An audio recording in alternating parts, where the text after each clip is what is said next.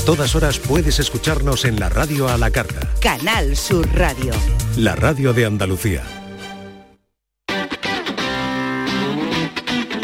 El pelotazo de Canal Sur Radio con Antonio Caamaño.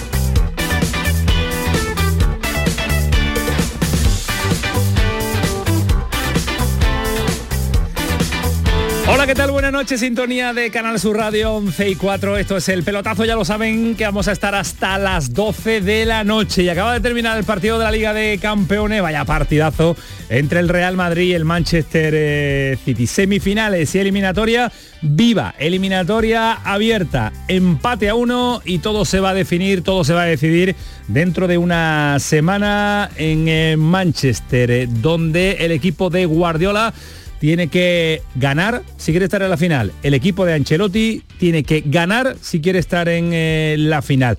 Acaba de terminar el partido, hace escasos cinco minutos y ha estado, está de hecho Jerónimo Alonso en el Santiago Bernabéu para darnos detalles de lo que ha sucedido eh, con esa intensidad de partido, sobre todo también cómo ha terminado, cómo ha estado el Madrid buscando el segundo en el tramo final de este partido para viajar con la diferencia, la garantía que le da pues eh, la posible ventaja de un gol. No ha sucedido, pero el Real Madrid en Liga de Campeones suele ser el equipo competitivo y el equipo campeón eh, que demuestra en cada edición del eh, máximo torneo continental. Madrid y Bernabéu, Jerónimo Alonso, ¿qué tal? Buenas noches. Hola Camaño, ¿qué tal? Ahora lo analizamos eh, con tranquilidad, ahora presentamos el programa, pero me quiero quedar con tu titular, con tu análisis previo de este partido que todavía está calentito y que todavía está saliendo el personal de las instalaciones madridistas. Bueno, pues un partido muy igualado entre probablemente los dos mejores equipos de Europa ahora mismo. Yo creo que esto es una final anticipada. Luego el que gane tendrá que ganar la final al Inter o al Milán, pero para mí aquí hoy se han enfrentado los dos mejores equipos de Europa. Eh, partido de fases, el City ha empezado muy bien el partido hasta el gol del Madrid. Curiosamente el Madrid ha marcado cuando estaba jugando bien el City y cuando el Madrid parecía que tenía en la segunda parte dominado al City, que estaba más cerca al segundo, ha llegado el gol de Kevin De Bruyne para poner la igualdad en el marcador. Después de ahí creo que ha habido un armisticio, un poco han firmado tablas, a los dos les parecía bien el 1-1 y un detalle que me llama mucho la atención, 90 minutos, don Pep Guardiola no ha hecho ni un solo cambio. Esto hacía muchísimo tiempo que no veía yo un entrenador no hacerle un cambio, teniendo en cuenta el plantillón y los futbolistas, pues Rian Maret, Phil Foden, Julián Álvarez, que tenía en el banquillo el de San Pedor y ha decidido no hacer cambios. No quería tocar nada, no quería alterar nada sobre la Pero idea. es curioso, ¿eh? original, muy curioso, sí. No, teniendo jugadores de ese nivel, con mucho desborde para los minutos finales, frente a jugadores cansados, mm, perder esa ventaja de hacer cambios Luego lo analizamos, pero es algo que no Correcto. Muy bien. ¿Te deja Florentino la cabina abierta un ratito? Me deja un ratito aquí el tío Florentino. pues ahora, ahora nos metemos en el análisis desde el Estadio de Santiago Bernabéu, pero también quiero pedirle a los habituales de esta noche, los que van a estar con nosotros hasta las 12, los clásicos ya, se está convirtiendo en unos clásicos de, la nocturnidad radiofónica y quiero pedirles también la primera impresión rápido, veloz, porque después nos vamos a meter un poquito más en eh, profundidad. Alejandro, ¿qué tal? Muy buenas. Buenas noches, Camaño. Te he visto muy, pero que muy metido en el partido. Sí, porque ha sido un gran partido. Te has venido hasta las 9 menos 10 de la noche para concentrarte. Sí, sí, me lo he pasado bien, me lo he pasado bien en el partido. ¿Te has enfadado con Benzema mucho?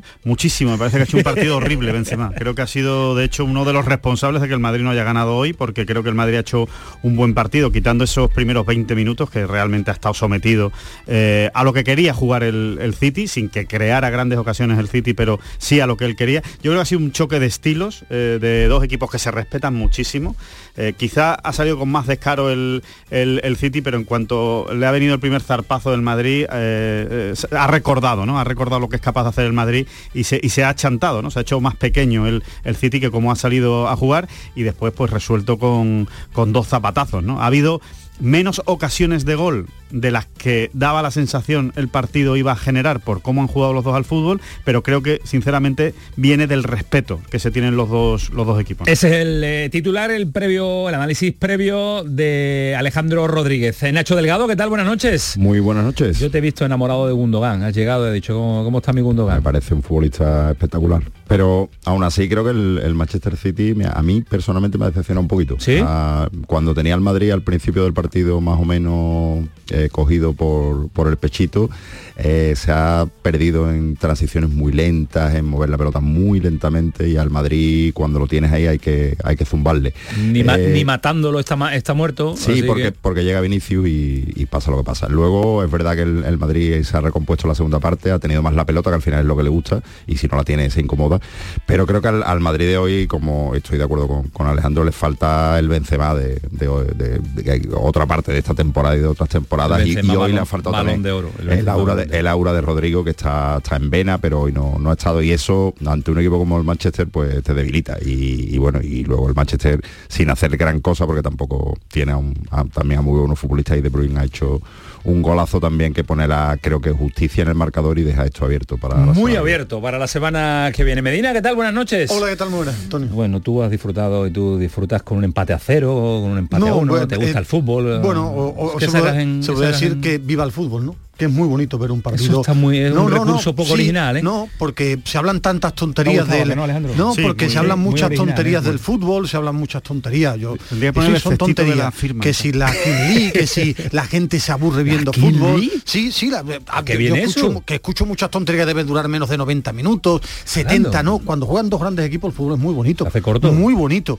Ritmo, intensidad. Vinicius me ha demostrado hoy, me ha vuelto a demostrar que está al nivel de Mbappé y Haaland esta temporada, porque es decisivo. El Real Madrid tiene un gen competitivo brutal y que Guardiola y el City han aprendido que una cosa es la Premier y otra cosa es Europa. La Premier, él pone rock and roll, una locura.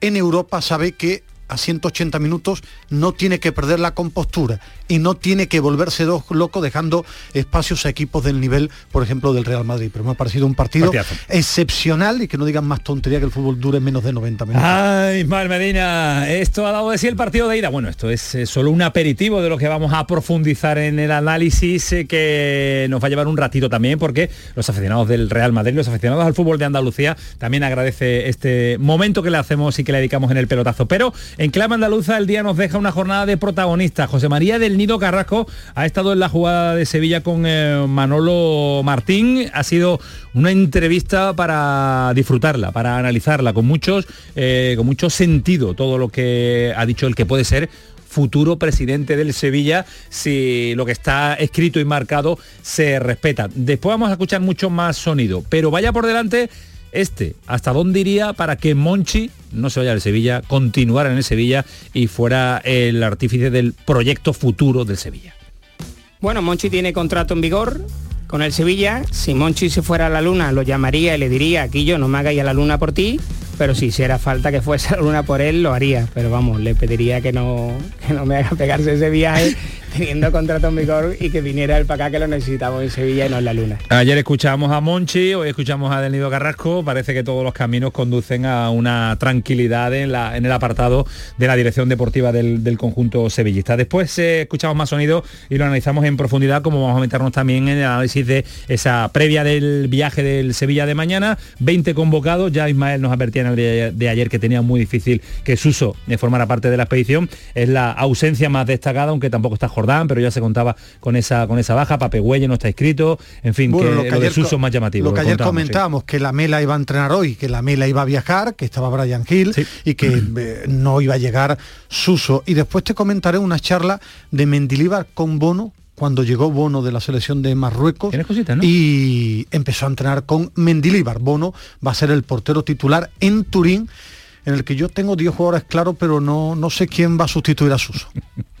10 jugadores clave y no sabe quién va a sustituir a Suso. Lo plantamos encima de la mesa después y lo debatimos y le damos una vueltecita. Y otro protagonista del día, insisto, en clave andaluza, ha sido Ramón Planes, que ha sido presentado como nuevo director deportivo del Betis, ya era eh, pues eh, por todos conocido, ya era oficial incluso, pero hoy se ha sentado ante los medios de comunicación y se ha sentado con el presidente Aro y el primer mensaje, nada de nombres ahora, terminar la temporada, después hablamos. Hablaremos de nombres cuando toque, cuando sea el momento, porque además creo que es correcto hacerlo, pero en estos momentos hablar de nombres particulares mm, no creo que sea el momento para hacerlo porque, porque nos, nos jugamos mucho, porque hay que tener mucho respeto por los profesionales, por los jugadores que están y lo que sí que tiene que tener clara la afición es que los nombres que has dicho y otros nombres seguro que van a salir a lo largo del verano, todo lo que venga a sumar y a ser a que tengamos un mejor equipo, una mejor plantilla, los vamos a valorar, eso sin duda. Se valorarán los fichajes, pero eh, líneas eh, que ha dado el nuevo director deportivo de la mano de Pellegrini, cantera y si hay que vender se vende para, para crecer. Después insisto que vamos a analizarlo y vamos a debatirlo en eh, profundidad. Más cosas en Cádiz, el tramo final de la temporada con recuperaciones importantes para Sergio González. En Almería, el ASI, el hombre fuerte, está convencido de que este Almería se va a salvar porque el trabajo que ha hecho Rubi lo ha valorado como extraordinario y en Granada y Málaga, pues el eh, conjunto de la Costa del Sol acelera por dar un golpe de efecto para paliar dentro de lo que cabe, pues eh, la debacle, difícil va a tener eh, para sustentar esta situación que va a vivir o que está viendo el Málaga de hecho ya, pero lo primero, nos contaba César en el día de ayer, va a ser la llegada de inmediato del nuevo director deportivo para que se ponga a trabajar y en Granada no quieren hacer números, dicen que el 9 de 9 y vamos a esperar porque ya no depende el Granada de sí mismo para el ascenso directo. 11 y cuarto, el pelotazo Canal Sur Radio, Antonio Carlos Santana, Kiko Canterla, Paco Tamayo, toda la reacción de deporte. ¿Esto qué es? ¿Esto qué va a ser? A esta hora es un programón. el pelotazo, vámonos. El pelotazo de Canal Sur Radio con Antonio Caamaño. La información más útil, el detalle de lo que pasa en Andalucía y en tu entorno más cercano, lo tienes en La Mañana de Andalucía con Jesús Vigorra. Con toda la actualidad, los protagonistas y las opiniones que te interesan. Buenos días Andalucía, son las 6 de la mañana. La Mañana de Andalucía con Jesús Vigorra. De lunes a viernes desde las 6 de la mañana. Más Andalucía. Más Canal Sur Radio. Oye, ¿qué pipas estás comiendo? ¡Qué buena pinta! ¿De verdad me lo preguntas? ¿No las reconoces? Pipas hay muchas en el mercado. Sí, pero pipas reyes son las auténticas, las de siempre, con sal y sin sal. Incluso las del león son de frutos secos reyes. Que sí, que sí, me ha quedado claro. Frutos secos reyes, tus pipas de siempre. En mayo, amanece con una nueva ilusión con Social Energy. Revolucionate iluminando tu hogar noche y día, consumiendo tu propia energía y ahorra hasta el 90% en tu factura de luz gracias a nuestras baterías. Aprovecha las subvenciones disponibles para ahorrar con tus paneles solares. Primeras marcas con hasta 25 años de garantía. Estudio gratuito en el 955 44 11 11 y socialenergy.es. La revolución solar es Social Energy. La mañana de Andalucía con Jesús Vigorra te lleva este miércoles 10 de mayo a Expoliva, la principal Feria Mundial del Aceite de Oliva Virgen Extra. Y lo haremos con Oleícola Jaén. Queremos que conozcas las variedades de aceite de oliva virgen extra de esta empresa familiar y las últimas tendencias del mercado oleícola. La mañana de Andalucía con Jesús Vigorra. Este miércoles 10 de mayo, edición especial desde Expoliva con Oleícola Jaén, con la colaboración de Oleícola Jaén.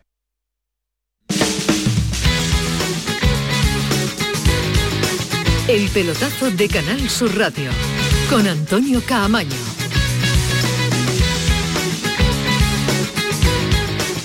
El pelotazo 11 y 17, todavía nos queda un ratito de radio interesante, se lo prometo, y muy movidito. Volvemos al Bernabéu, antes escuchamos a Jerónimo Alonso en el eh, primer eh, análisis, primer titular, primera impresión de lo que ha sido el partido del Bernabéu, pero queda mucho todavía por, eh, profundizar en ello y muchos más detalles. Uno de los que ha comentado Jerónimo Alonso, que es verdad que es muy llamativo, cero cambios por parte de Guardiola, cuando tiene el plantillón que tiene. ¿Cómo tiene comprado Jerónimo Alonso Florentino? Le deja la cabina hasta la una y media si hace falta, no hay ningún tipo de problema. Que la luz para Florentino no ningún tipo de, problema, ¿no, Jero? Por ahí sigues. Sí, sí, aquí estamos, claro. ¿No queda nadie en el estadio? Bueno, un ejército de jardineros eh, trabajando en el césped del Bernabéu, el quinto de esta temporada. Anda. ha estado bien, ¿eh? ¿Eh? Hoy está bien, ¿no? Bueno. Sí, sí, el, el césped impecable, lo plantaron esta semana, no se ha levantado nada, impecable. Digo que algunos de los jugadores del Manchester City, de los que no han actuado entrenando, veo también a Lucas Vázquez y algún otro jugador más del Real Madrid. Eh, a Vallejo, exactamente, entrenando y algunos de los niños de algunos de los futbolistas también También correteando por por el ahí, O sea que hay, hay overbooking ahora mismo en el, en el paseo de la Castellana, en el césped, y bueno, una auténtica nube todavía de medios de comunicación, de televisiones con derechos, la televisión inglesa, la televisión extranjeras, de Qatar, y eso a pie de césped, todavía con sus respectivos programas, porque bueno, el partido ha terminado hace menos de 20 El minutos. partido para- paraliza Europa, como diría, como Sí, diría sí. el clásico, y lo paralizará en el Mira, encuentro la de zona vuelta. de prensa nueva del Bernabéu es inmensa. Sí. Yo cuando la vi la primera vez dije esto no se va a llenar jamás. No se ha llenado, ¿eh? Es la semifinal de la Champions, Manchester City y Real Madrid. Había huecos en la zona de prensa, que ya es mucho para un partido de esta categoría, pero vamos, estaba prácticamente lleno. O sea, eso te, no sé, es que no sabría decirte exactamente cuántos puestos de prensa puede haber en esta zona, pero te estoy hablando de a lo mejor mil.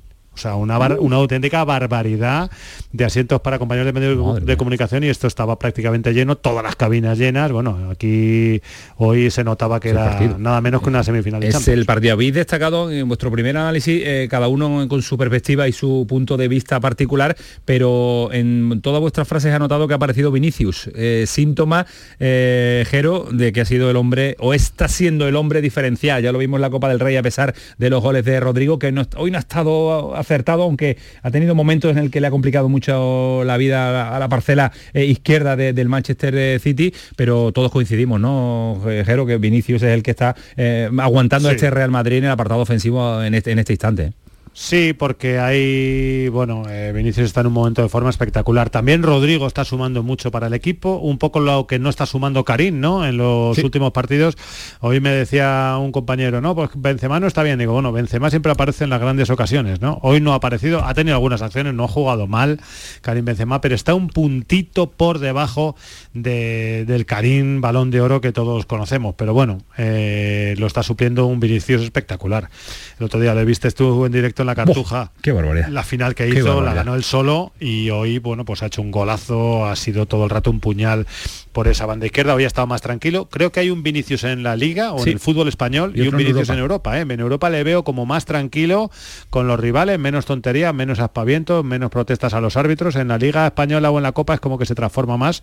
y Más maleducado, es más maleducado está porque más hay- maleducado, como que se cree Sí, aquí hay- más importante y en la Champions como que debe pensar, a ver hay- el árbitro este dónde es y a ver si me ponen la cara. Hay una jugada con Walker que lo arrolla, que si le pasa en la Liga Española se hubiera encarado con Walker, con el árbitro, hubiera formado un lío. Y no ha pasado nada, no ha enseñado ni amarilla. Para mí, eh, Vinicius, esta temporada y sobre todo en esta eliminatoria que da la vuelta, Pero el gol del regi- el registro del gol de hoy es diferente a su fútbol habitual. Es un leñazo brutal mar- marchándose hacia adentro y, y que entra Para mí con una está- velocidad brutal. ¿eh? eh, está ya al nivel de Mbappé y de Haaland, Sí, me sí. refiero a influencia en su equipo. So- Eh, en, en cosas distintas, también ha trabajado, ha, le ha añadido el gol. Es el jugador diferencial en un partido de superélite y en un equipo tan dominador como el Es que, Madrid. es que está ganando en criterio, ha ganado mucho en criterio y tiene margen de mejora todavía en el criterio porque sigue haciendo cosas que, que no, a, a mi juicio no son normales. Minuto 89, pues ponerse a regatear en medio campo a un tío y, en fin.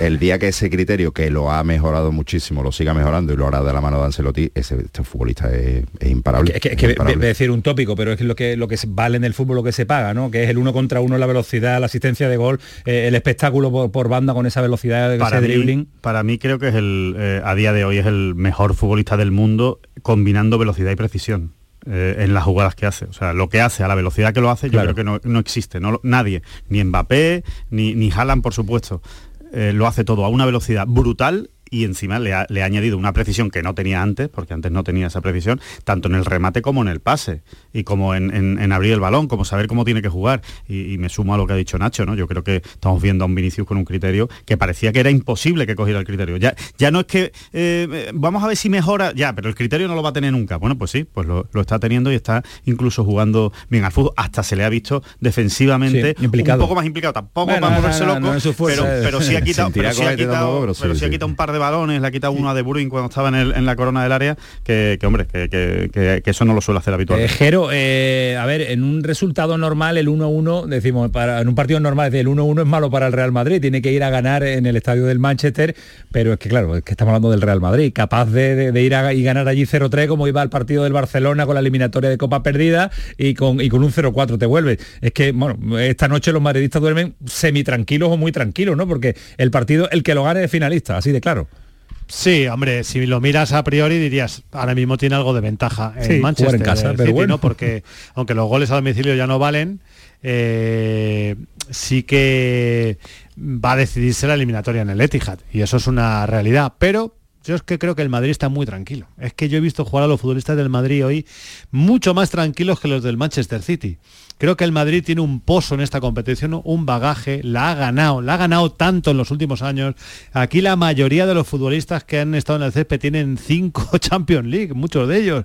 Y entonces eh, juegan con una tranquilidad pasmosa. El City está mucho más exigido, mucho más obligado a, a ganarla. Y yo estoy convencido de que el Madrid, el Manchester va a marcar. O sea, que se va al Madrid ahora mismo. No creo que haya ni un ápice de preocupación en el vestuario de Ancelotti y de los futbolistas del Madrid ahora mismo respecto a cómo está la eliminatoria. Eh, yo sí destacaría también otro nombre propio, que es Rudiger. Sí, En- partidos, en- sí, lo en un apuntado. fútbol- Yo en tenía un fútbol Vinicius, en- Vinicius Courtois y Rudiger. en un fútbol en el que se pide más al central, que saque la pelota, que se abra muy bien, que tenga unos cambios de orientación, me encanta ver a un defensa-defensa. Ha anulado a Haaland anticipándose, encimando, estando concentrado. Saliendo a por él, Claro, fuera de su pero zona. siendo defensa, yo no sé si Rudiger saca la pelota. No, no, no, no, eh, no, eh, no, no, sí, se lo digo yo, bueno, no la saca, pero- no, no la saca. sí, Mejor que no la saque, oye, de hecho. claro, de, hecho, de hecho, los problemas que ha tenido el Madrid sacando la pelota ha cuando la ha pero es un Rudiger. defensa. ¿Y cuál es su misión? Tapar a Haaland. Yo en toda la temporada no he visto a ningún central secar a Haaland. Y lo ha hecho Rudiger. Porque a veces lo simple es muy importante. Y este señor es de profesión central. Y eso se ha perdido. Claro, es verdad. Lo, lo- se ha perdido entre otras cosas porque tiene por delante a uno que es lo mismo que este, pero además le da la pelota al amigo, que se llama Militao. Por, por eso ha jugado hoy Rudiger, porque Militao no estaba. Pero, pero también es difícil, Nacho, y es de alabar eh, que Rudiger, que no ha jugado a lo largo de toda la temporada, Sí, sí, sí, que el otro día tuvo un minuto en la Copa del Rey, que salga y haga este partido, ¿eh? que es muy difícil, ¿eh? torear esta noche. Ha jugado, ¿eh? muchísimo, Bueno, pero, no, el- pero no- el que- pero no es titular. el que en menos ha jugado. Álava. Bueno, es Es titular. que- acá juega menos Álava, por lesión, lesiones. era o sea, Rudiger, Militao, Rudiger ha sido la pareja más, más, más consistente Pero, esta pareja de centrales no es habitual. Militao lo ha jugado todo y, era la noche menos de adecuada para tener el torito de Haaland torito esta de noche, Haaland, que desde que ha empezado el partido se le ha visto con especial interés por agradar al, al mundo madridista. De hecho, la única vez que se ha ido de Rudiger y que se ha ido muy bien ha sido Álava, el que ha cortado el, el balón que se ha cruzado suelo, sí. providencial cuando era medio gol, ¿no? O sea, Bueno, que han pues- estado los dos centrales muy bien, muy bien. una Madrid. semifinal entretenida y una semifinal que va a tener su continuidad, su parte 2 en el Es un tópico, Etihad. es un tópico, Antonio, pero es que es la gran final de la Champions. Sí, claro. Es la gran Sí. final de la Champions, es que el que lo gane va a ganar las Champions casi con toda seguridad. Con lo cual, y está en empate. O sea, es que es la gran final. El que gane ese ¿No partido. le veis opción a la Liga Italiana, Jero? ¿Tú le ves algo al Milan Inter? no. ¿Posibilidades del que cruce? En la final a un Sí. partido, yo creo que hay, hombre, en la final en un partido de fútbol todo puede pasar. Y mucho más con un equipo como el Milano o con el Inter y en una final. Pero creo que hay una diferencia de dos, tres, incluso cuatro escalones respecto al que pase de aquí. Las finales Madrid pasan o cosas Manchester raras, ¿eh? City. Finales pasan cosas raras, de- En las finales pasan cosas, Cosas raras. y la ¿eh? historia del fútbol Salvo está cuando está en llena Madrid, cuando está en de- Madrid. Sí, las del Madrid. No bueno, el otro día dimos en la final de Copa el dato, ¿no? De Sí. las últimas 23 finales que ha jugado el Madrid, ha ganado 20. Solo ha perdido tres de las últimas 23. Las tres que ha perdido a manos del Atlético de Madrid. Una de Supercopa de Europa, una de Copa del Rey y una de Supercopa de España. La las Barça, tres, la última, frente, a- frente- no, no, frente al Atlético de Madrid, frente al Barça no, frente al las tres las ha perdido frente al Atlético de Madrid. En, en de 23. O sea, el Madrid es un ganador de finales nato. Pero, eh, y si fuera el Madrid el que se mete, le daría todavía más favorito que si fuera el City. Porque al City creo que le- en una final le podría pesar el, el hecho de estar otra vez ante un paso de su primera Champions. Al Madrid no le va a pesar nada. Está aburrido de ganar esta competición. Yo creo que el Pero partido- el- sí creo que cualquiera de los dos equipos está muy por encima del Inter. A o priori, del a muy priori, por sí. encima. Yo el partido de vuelta lo, lo preveo también muy bonito. ¿Lo vas a ver? eh, ¿Lo dudas? ¿Lo dudas? Eh, Miércoles, ¿no? También, voy a ¿no? intentar que mi familia cene fruta. no tiene que fregar ni un plato. pero, pero sí es verdad que el Madrid sabe resistir, pero, pero el City en su campo va a apretar. Va a ser una... Yo creo que va a estar muy, muy igualado Una y el prueba City, importante para el Madrid, el ¿eh? City en casa aprieta una Yo barbaridad. creo que va a ser de, de- de lo- de lo- de las últimas pruebas de fuego que ha tenido, que han sido esta, esta va, va a ser para aguantarla. ¿eh? Tiene pinta de que va a ser eh, va a ser el- la prueba. Si supera esto ya el Partidazo, Madrid, que le den las próximas 35 eh, Champions y que ya no la juegue más, que se la den todos los años, que no y, se juegue. y Guardiola ya, pues no sé, eh, Se lo que va a tener que hacer el hombre para ganar, la, ganar. la Champions. Bueno, Jero, la semana que viene desde Letija, ¿te parece? Pues allí estaremos. Si, si me tienes a bien mandarme, yo, soy muy obediente y voy donde me decís. ¡Ah, seguro!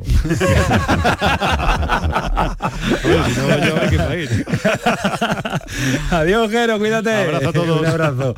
11 y 28. Ahora nos metemos en eh, otros asuntos y otras eh, faenas varias.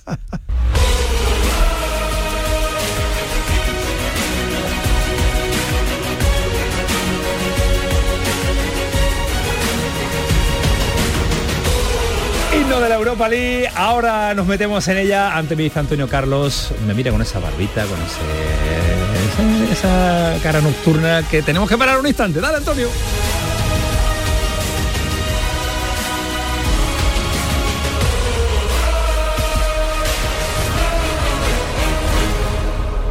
El pelotazo de Canal Sur Radio. La gente que más madruga, que viaja, que estudia, que trabaja, lo cuenta en La Mañana de Andalucía, el club de los primeros de Canal Sur Radio. Tenemos un número de WhatsApp para todos los que estéis despiertos desde bien temprano y queráis participar en el programa. Es el 616-161-161. La Mañana de Andalucía, el club de los primeros de Canal Sur Radio, de lunes a viernes desde las 5 de la mañana, con Charo Padilla. Más Andalucía, más Canal Sur Radio.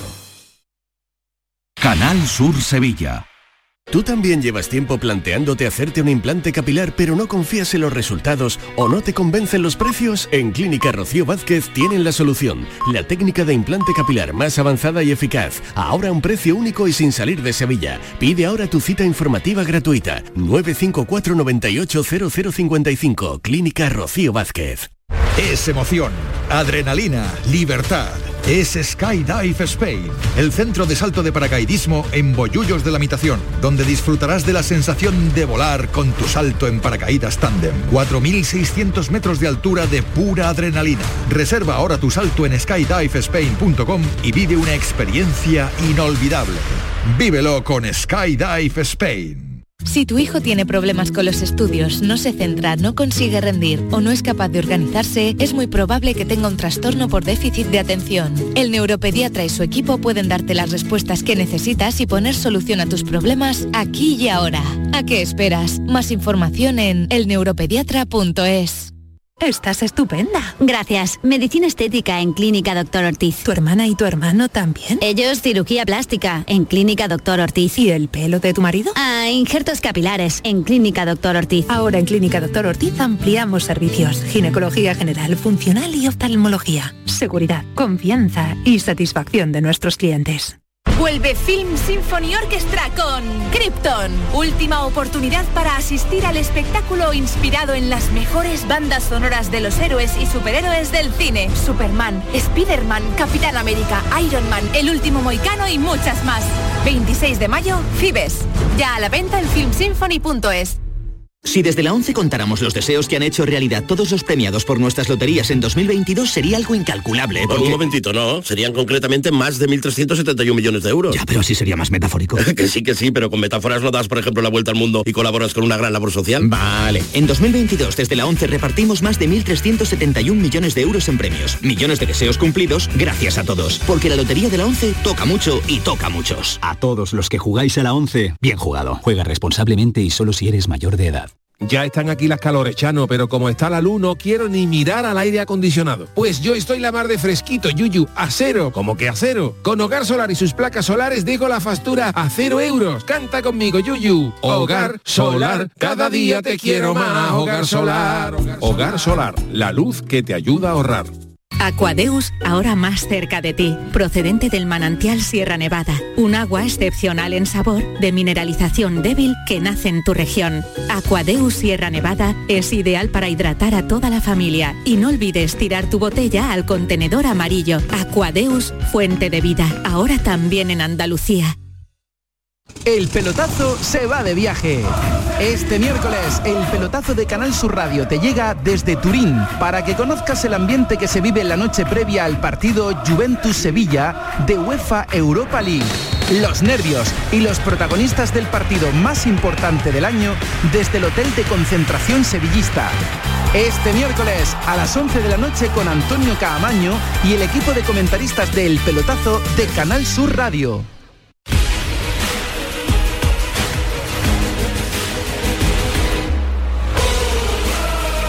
Este programa hay mucha maldad. No, hay muy bonita la muy- promo, me ha encantado la promo. Me ha encantado. La- Mucha maldad, hecha. Antonio Carlos, ¿eh? Bien hecha. Ahí todos los comentaristas. Muy bien. ¿Qué te pasa? Al que a mí no me llevan, a mí no me llevan. Pero si tú tienes trabajo en Tech Golf, Eso me también has es dicho que verdad. no podías. Eso también es tú no podías, que quieres no me llevan, lados. no me llevan, no me Mira, llevan. eh, Nacho se queda aquí a con dirigir Eduardo, el desmarque habla porque con el desmarque Eduardo, tiene la expedición. que no uno, me lleva. uno más. Nos va a llamar Eduardo en un instante ya.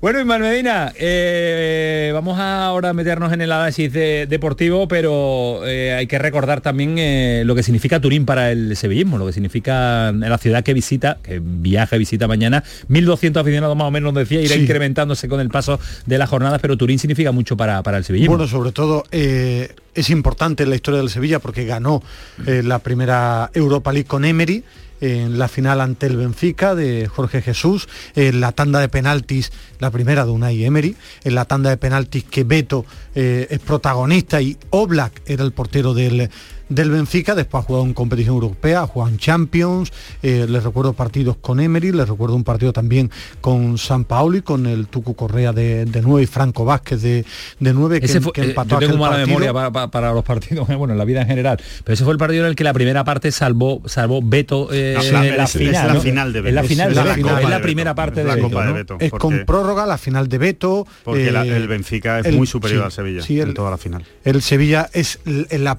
en semifinal elimina con el gol de envía al Valencia y la Juventus cae con el Benfica. Todo el mundo hablaba que la Juventus era el gran favorito en su estadio y lo elimina el Benfica, que era dominador entonces del, del fútbol portugués, tenía muy buen equipo de fútbol. Beto, ¿qué tal? Buenas noches.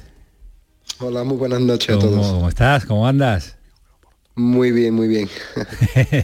Aquí estamos recordando esa final y el nombre propio que nos sale es el de eh, eh, el que era otrora guardameta del Sevilla. Beto protagonista de la final, es el titular que saco rápidamente del análisis que hemos hecho de ese, de ese momento histórico. Bueno, Ahí te, eh, ahí te lo curraste, obviamente- ahí te lo curraste, tío, te lo curraste mucho. ¿eh?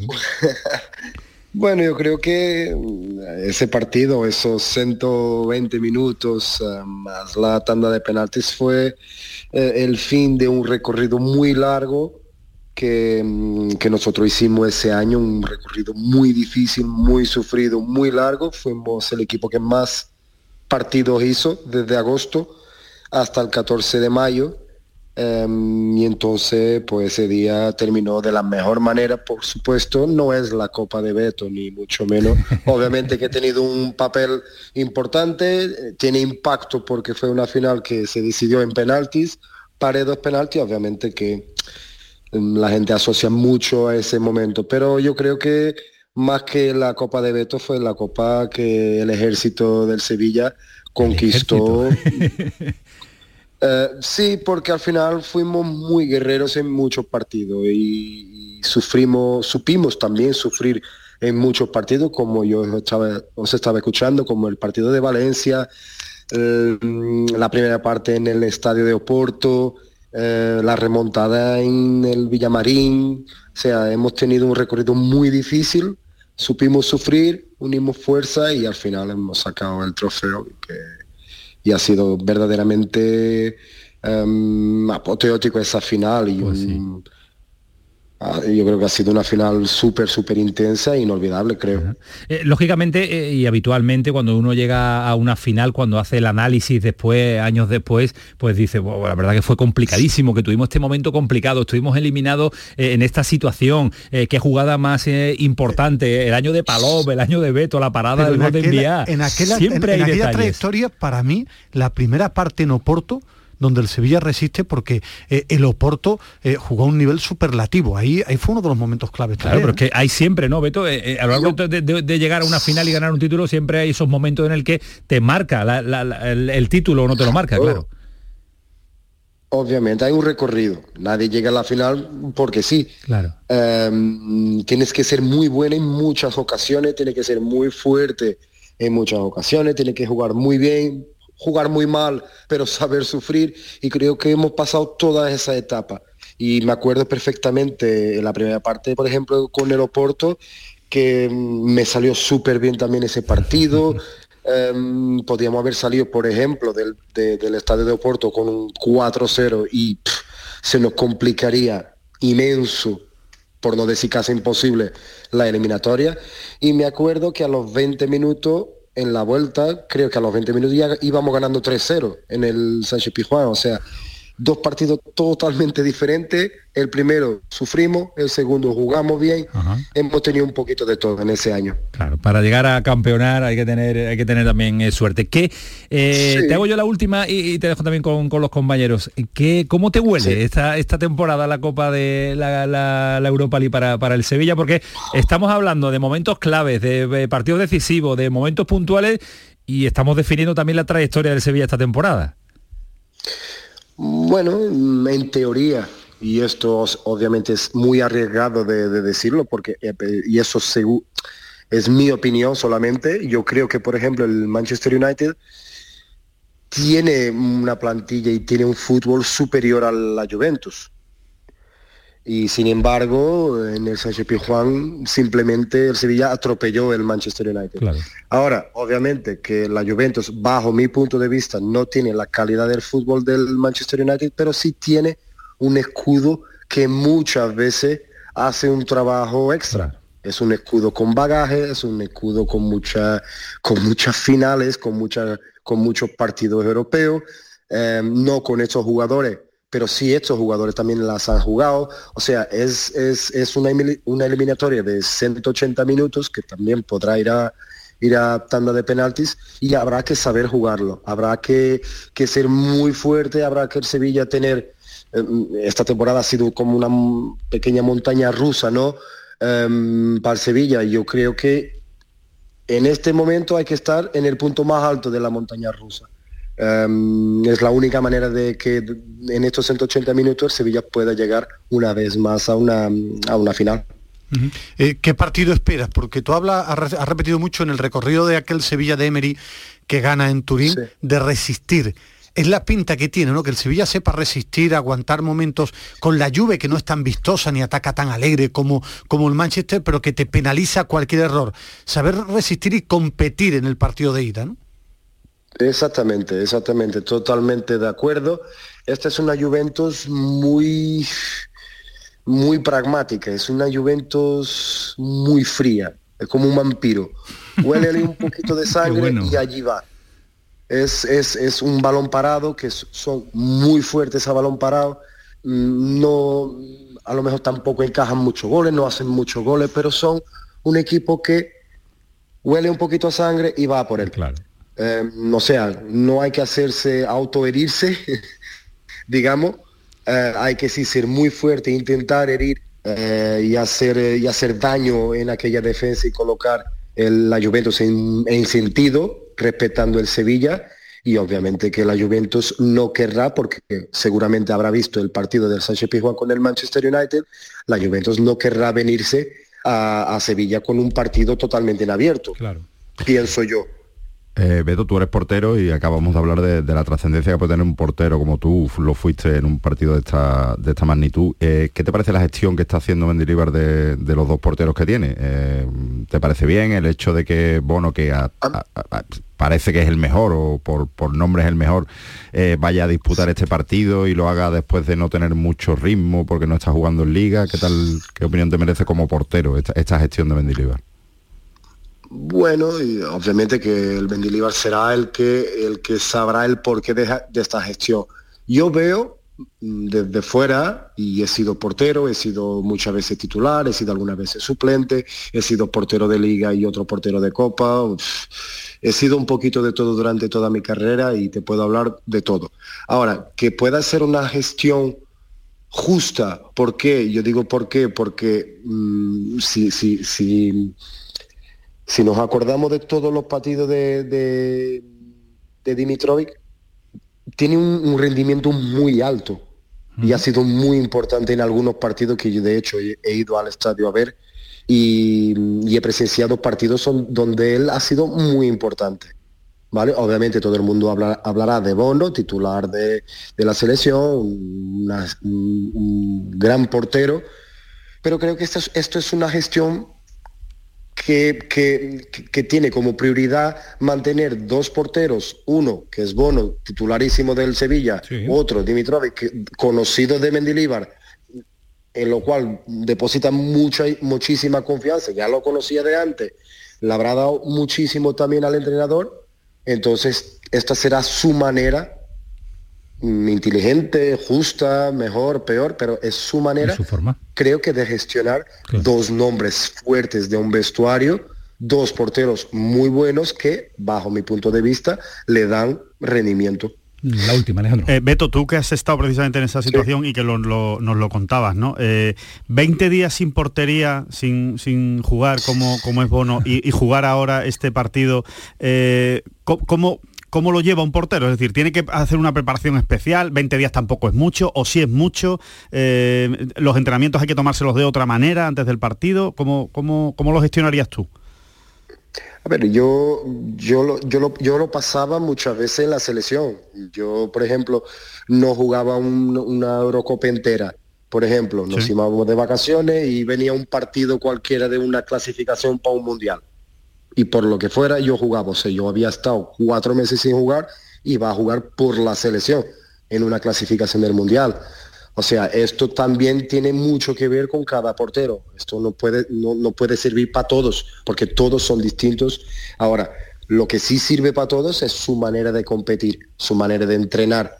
La competitividad que ponen los entrenamientos, el foco, la concentración, mm, la seriedad, como si fueran por partidos. Y luego tener esa capacidad mental de mm, crear su autoconfianza, crear su, su, su como, se dice, sus dinámicas de partido, porque nosotros tenemos células satélite que no se olvidan. O sea, nosotros no nos olvidamos cómo parar. Ahora, obviamente que contra más juegas, más confianza tienes, más ritmo, más rutinas, sí, pero eh, Bono en 20 días nunca se va a olvidar de cómo se para. Beto. en mi opinión, atención. No, no, magnífico. Nos está encantando la charla, analizar, efectivamente. ¿Tiene, ¿Tiene representante para ficharte como analista, comentarista o está, está no, eh? No, no, no, no tengo, no tengo. No tiene representante, ¿no? Ya acabó, dependiente. ¿no? Dependiente, ¿no? pues, pues, un gustazo. Vamos a, vamos a hacer una recaudación para llamarte más, ¿eh? y hablar de fútbol. Soy como los, lo, como se dice, los fotógrafos, los freelancers. freelance del análisis del análisis deportivo. Esto ha sido un auténtico placer ¿eh? tenerte, recordar viejos momentos y la actualidad también. Gracias. Muchísimas gracias. Fuerte abrazo a todos. Encantado, que tenga buena noche. Lo que os iba a comentar como información, cuando Bono llega de jugar con Marruecos, que se queda Dimitrovich entrenando 10, 12 días. Con Mendilibar. Hay, con Mendilibar. Cuando ya estaba Mendilibar, que no estaba Bono. Hay una conversación cuando viene en la que Mendilibar cara a cara con Bono le dice, va a empezar siendo el portero titular de la liga Dimitrovich. Lo conozco y se lo dice a él. no espera a la, cara, a la cara y se lo dice antes de que se encuentre con la alineación. Efectivamente, antes de que lo pueda ver en el papelito de, de Cádiz. Digo esto como un detalle, que Bono se cabrea. Yo no hablo con él seguro porque quiere jugar. Sí me han dicho que agradeció el gesto de ir cara a cara. está jugando en Europa, está entrando la relación de Bono y Dimitrovich es buena, bastante buena eh, personalmente y cada uno quiere jugar, pero ese detalle lo apunto porque se lo dijo antes de aquella alineación en la que había mucho debate. ¿Quién va a ser el portero titular? Digo como matices o detalles que me han dicho de este Mendilibar, que habla directo, que es muy bromista en los entrenamientos, que es muy intenso, entrena muy intenso y que le gusta decir a los jugadores de forma directa y clara, sin rodeo, Que sepan lo que lo que piensa los jugadores. Después, lógicamente, en fútbol no significa que vaya a jugar todo Dimitrovich o qué tal, pero si es información, aquellas charlas... Rápidamente, de que decías que tenías 10 claros, pero Yo el creo- sustituto de Suso. Sí, yo creo que eh, Bono por la portería, Navas, Acuña, Gudel, Badé, Fernando Rakitic, Ocampos, Lamela, si está bien de la espalda, en Nesiri, mi duda es quién va a ser el enganche. Si tuviera que apostar hoy... Fernando, el doble bote Fernando, Fernando Rakitic. Rakitic. Y lo normal, porque es el único en ese puesto, yo creo que sería Oliver Torres. ¿Te cuadra, Nacho? ¿Te mueve, Sí, te qui- mueve alguna qui- pieza? Quizá pon- a lo mejor apueste por Brian Hill, a mi juicio, por tener algo de, no sé, de... La de- mela si no anda de- bien, eh, exacto, Brian Hill en esa, en esa posición, de, ¿no? de y de velocidad en banda. Alejandro. Eh, ¿No veis la opción de Nianzú? No, no viaja. Ah, entonces no juega. Entonces, entonces Eh, no la no, veis. ya te no comentaba ¿no? ayer, ¿no? O sea, es que que no la veis. va entrenando poco a poco. No, es que y, sí, y que sí. a ver si llega algunos minutos para Valladolid y para la vuelta, al igual que Suso. Pero ya os comentaba ayer que aunque hubiera Pero- aparecido pero- el pero entrenamiento. no viajando estaba. ¿Lo, ve- lo veías? Yo creo que viajando sí lo veía ¿Sí? y Gudel y Gudel con, con Fernando y, y Rakitic por ¿no? delante. Un, Sí. un partido como ese, con la temporadita que lleva el muchacho... Pues yo lo veía, y, yo lo y veía. lesión muscular. El tema es que ha sido una lesión muscular y aunque eh, iba recuperando Bueno, por, igual, por no- no va, encima o sea, que de, no- no no. Yo la No única duda eh, es que pusiera juntos a la Mela de enganche y a Brian Hill la izquierda, pero creo que lo normal Yo es creo un centrocampista ¿no? más. Yo creo que la, La Mela, Mela por, izquierda y en el lado de Suso yo creo que Oliver Torres, pero por poner un centrocampista, porque no veo para que juegue titular el Papu en Italia de principio, después de no, aquel no. partido, no tiene otro juego de Dos sonidos muy rápidos porque ha sido protagonista también eh, y Muy interesante la muy entrevista interesante, muy de interesante. Martín la- Cabeza. Muy buena Manolo. entrevista en el día de hoy. Marolo Martín. Ustedes sois más amigos, le Somos Manolo. muy amigos Sí, de Martín Manolo. Tú no eres amigo de él, lo llamas por su apellido. ¿no? Compañero. Compañero. Vale, vale, vale. Dos eh, nombres propios, ¿qué diría el otro? Eh, la renovación de Mendilibar, la continuidad de Mendilibar y sobre todo la vinculación, relación con eh, su padre, con todos los líos eh, accionarial que hay en el Sevilla. El primero sobre la renovación de Mendilibar. Mm, No, no debemos de tomar una decisión en base a si ganamos o no ganamos un partido. Al final nosotros valoramos su trabajo, cómo prepara los partidos, cómo estudia los rivales, cómo realiza los cambios, el día a día, cómo se eh, relaciona con los medios de comunicación, un amplio abanico. Y a día de hoy estamos contentísimos y no hemos jugado esa final. No Yo- va a depender Lo, mismo que yo creo que va a depender de lo que pasa hasta final de temporada. Eh, lo tiene que decir y yo Tiene, te dije tiene que decir esto, que no va a depender de la determinada temporada, pero sí, igual el futuro que- de mucha gente se depende de los resultados ya te lo he finales. en el debate, es que yo ahora mismo no sé qué va a pasar con el futuro de Mendilibar, pero tampoco en el club. Una cosa es lo que pensaban cuando lo ficharon, que era el objetivo de dos meses, pero es que queda mucho por jugar. Se lo, tiene, se lo tiene que ganar, se lo tiene que ganar Mendilibar. O sea, yo creo que ahora mismo El, no. ca- el camino lo lleva, ¿eh? El camino lleva, una- un buen camino, pero todavía no se lo ha ganado. O sea, eh, eh, hay, hay ocasiones en las que uno piensa, eh, ¿se puede perder la renovación o se la puede ganar según los próximos partidos? Parece que es lo mismo, pero no es lo mismo. Yo creo que en este caso Mendilibar no tiene la renovación sobre la mesa y todavía se la tiene que ganar haciendo una buena eliminatoria contra la Juventus, por supuesto, eh, ganando si es posible, y haciendo un buen final de liga. Es muy importante lo que ocurra en los últimos partidos de liga y lo que ocurra eh, contra, contra la Juventus. ¿Que ha hecho el trabajo para el que se le fichó? Lo ha hecho. ¿Que lo ha hecho de manera brillante? Sí. ¿Que es suficiente para que lo renueven para el año que viene? Yo creo que no. Que tiene que hacer algo más. No, el trabajo para el que se le fichó no le va, no le iba a dar la renovación.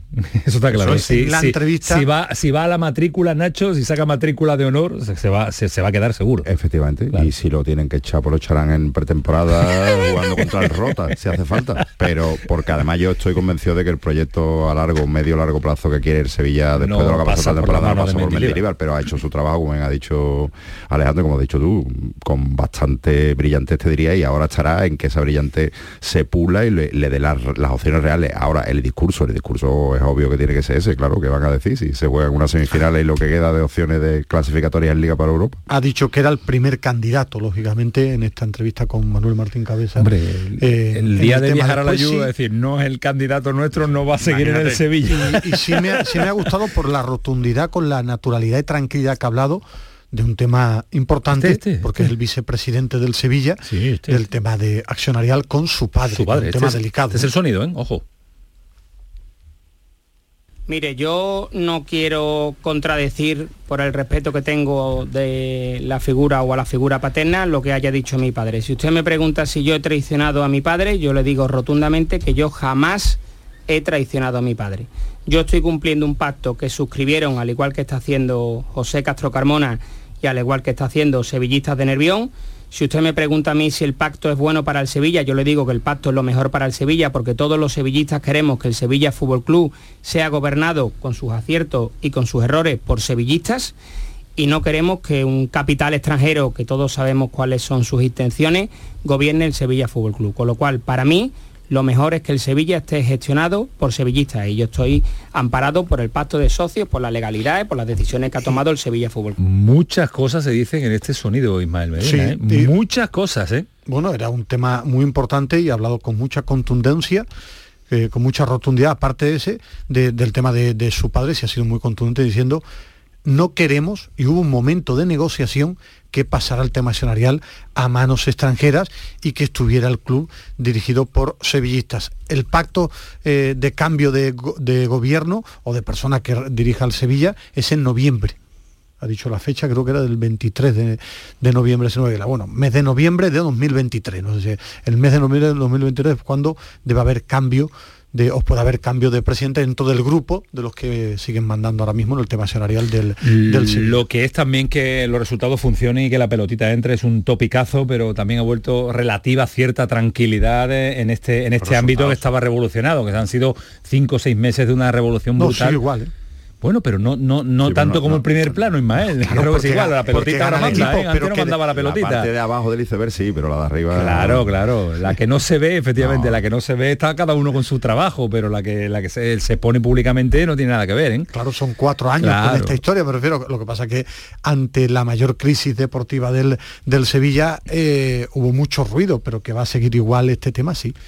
Bueno, pues eh, partidazo el próximo jueves, mañana la expedición ya en Turín y ganando protagonismo eh, el partido de... Muy rápido, se habla mucho en Turín porque la prensa italiana eh, que pueden de nuevo fallar con el tema de los puntos que quiten a la Juve en Italia. pero, yo creo que la este dinámica de, la Juve es tan constante siempre con líos y con compras que yo creo que están hasta acostumbrados, que es su entorno mediático. No, de hecho ellos saben que todas las temporadas tienen que sumar 20 puntos más. donde quieran estar 20 puntos más, porque se lo van a quitar por algún mangazo que hayan, que hayan pegado por ahí. Es impresionante. Bueno, señores, por lo menos un fútbol serio y se le mete mano a, los equipos. Bueno, después, después, recupera los puntos, después lo recupera, después se queda en menos, menos serio. Eh, has estado en Aro, en, Aro digo yo. en Aro, La Rioja. Con Aro en plan el estadio Benito que ha estado con, has estado con el presidente también, ¿no? Con, con, no, he estado en la rueda de prensa. Y después ha tenido eh, una parte, hay una parte, ¿no? No, no, nadie ha hecho aparte. presidente no, no. ¿No nadie? el presidente vale, vale, el cotillo que me gusta a mí. No, no, con el presidente no. Eh, estaba eh, planes con sus dos compañeros de viaje. Salieron tres, Cordón Vuelven y sus dos colaboradores eh, firman tres. Ya no va a venir nadie más. Cierto, si no lo digo reviento, adelantados por el desmarque en todos sus No, no, no. Primero no, Ramón hay una disputa. Hay, hay, una disputa, una disputa entre Alejandro Rodríguez y el desmarque. Si no, hago, no, no, no, hay una disputa. No hay color. Si no hago vale el trabajo del equipo del desmarque, me matan además. Lo de Fajardo además me acuerdo perfectamente. Sí, sí, sí. sí, Bueno, y lo de planes. Lo leí. Y lo de planes. Sí, pero los primeros en María Barba. Pero Fajardo, fue lo por definitivo. Lo dimos antes, luego lo confirmó Gabriel y luego lo de Fajardo y José María Barba lo dimos posteriormente, el equipo de planes. pero Fajardo es que me llamó la atención y por eso porque tuve que buscar quién era. No claro, porque tú te querías que era el futbolista. Claro, no broma. Pensaba que era el futbolista. Bueno, las tres patas de las tres patas que tres patas del banco que ha, establecido hoy. Secretario técnico Barba y eh, perdón, eh, Fajardo y Barba va a llevar una, el tema de fútbol de jugadores jóvenes al estilo de lo que ha hecho el Villarreal con Chucuese, con Jackson, eh, intentar descubrir el talento joven para ficharlo y que pueda explotar en el Real Hay un matiz, es que Manu Fajardo, aparte de que lo, refrenda su cargo como, como secretario técnico, no es un hombre de planes, José María Barba sí. Manu Fajardo es un hombre que llega puesto por el, club. y lo pone precisamente por un lado para que tutele un poco el trabajo de planes, sea digamos un enlace entre planes también y el consejo y en el caso de que planes como Antonio Cordón un día se levante y diga yo me voy por cuestiones personales, pues que haya un trabajo hecho con un sustituto preparado para cualquier Que circunstancia. no vuelva a pasar lo que ha pueda- pasado con Antonio Cordón, que con la salida de Cordón sale también parte de su equipo importante. ¿Te ha gustado, Alejandro? ¿Os ha gustado eh, la rueda de prensa? Me parece que no ha dado ningún titular, me parece que no ha dado ningún titular y eso es bueno en un director deportivo, que no tiene que dar absolutamente ningún titular y menos en esta época del año, ¿no? Y menos habiendo llegado ahora mismo con la con la temporada acabando, ¿no? Yo creo que el trabajo se va a ver en verano, ahí es donde lo vamos a ver eh, Pero, en- eh, el vender para crecer no, no es ya nada original ni No, es un titular, no, no. pero sí es un mensaje. No, porque- ¿Pero porque- ¿Lo consideráis un mensaje? Bueno, es, es el mensaje que estaba repitiendo el Betis hace mucho tiempo. ¿eh? El Betis quiere vender, otra cosa que no lo haya conseguido, Bueno, o que no haya poco, sido capaz, vende que no haya el, sido capaz de el vender. titular sí ha habido alguno, que estoy totalmente de acuerdo con, con Alejandro, ha venido Sotoboche of the record y no lo ha dado él, y es que un poco el Betis ya tiene clarísimo que este señor viene para fichar jugadores jóvenes y rejuvenecer definitivamente porque es que es necesario a la plantilla y tratar de acertar en los fichajes como se ha hecho por ejemplo con Luis Enrique de momento y ya veremos con Arner y con Ayoce y de hecho el trabajo del plan ya está centrado en renovar a Ayoce que se Y van a y reunir en Guardado breve, va a ser el y. Guardado que, que va a ser porque es petición de Pellegrini Pellegrini quiere que Guardado y Claudio Bravo sigan y ahí tiene por- la primera patata caliente Si Ramón por. Pellegrini fuera seguía toda No, su- siguen los dos, su- eh, seguro. su Y van a plantilla, seguir, ¿eh? siguen van a los seguir, dos. van a seguir. Guardado y Claudio Bravo siguen. Porque con lo que está aguantando Pellegrini en cuestión de no me traéis lo que yo quiero, eh, me debilitáis la plantilla, pues algo hay que darle a este hombre que está haciendo un milagro. No, muy y porque, y porque, vamos a ver, más allá de que parezca que es un capricho de No, Pellegrini, no, no, ni mucho menos. es que Ya. Pellegrini considera que es la base del vestuario. Guardado, Bravo y Joaquín. Entonces, como Joaquín se va, Aunque, aunque esté para 15 partidos. como Joaquín se va, lo que no quiere Pellegrini es que se quede descabezado el vestuario y tengan que aparecer nuevos líderes que no, no tienen ahora mismo quizá esa condición, ¿no? O esa, o esa, No, esa cualidad dentro del Tendrá vestuario. que coger Canales, tendrá que coger Guido, ¿no? Tendrán que coger también el relevo de, de Joaquín, ¿no? Sí, pero ahí Pero hace el falta carisma. hace eso, falta eso- carisma. eso no se compra, Claro. eso se tiene o no se tiene. Si hay un tema que ha pasado de puntillas, pero que sí es un tema principal en el Betis en verano, que es el futuro de Guido. Al final le queda un año y el Betis no quiere que esté el último año sin renovar. Y claro, ¿qué oferta puede venir por Guido quedando un año, de contrato? Claro, en el 24, Es, un tema, es un tema, claro, es además un tema importante. todo el dinero de una posible venta no es para el Betis.